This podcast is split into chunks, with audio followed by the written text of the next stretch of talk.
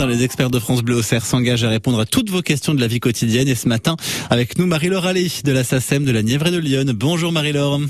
Bonjour Simon. Nous sommes en plein mois de juin, c'est la fin de l'année, la fin de l'année scolaire en tous les cas pour les écoliers, les collégiens, les lycéens. Qui dit fin d'année euh, dit euh, kermesse et qui dit kermesse dit fête et donc musique. Comment ça se passe au niveau des déclarations pour la SACEM?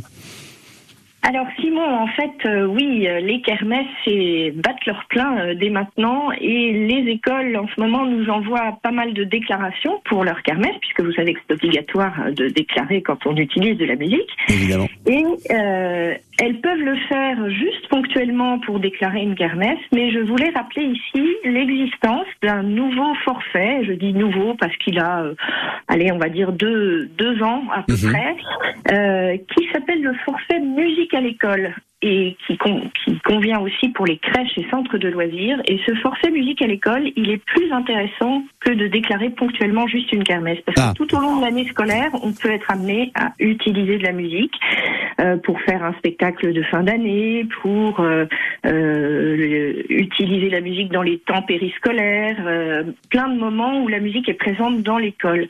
Et ce forfait va permettre de regrouper toutes les autorisations en une seule et faire en sorte que l'école soit couverte en fait pour tous les usages de la musique au long de son année scolaire. D'accord, et ça existe j'imagine aussi le même forfait pour les collèges et les lycées évidemment. C'est ça, ça existe pour les collèges et les lycées. C'est euh, décliné par euh, par taille de collège en fait, en fonction d'une tranche de nombre d'élèves par collège.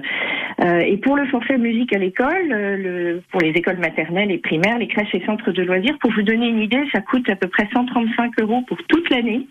Donc c'est intéressant que de déclarer ponctuellement une kermesse parce que ça couvre plus de choses.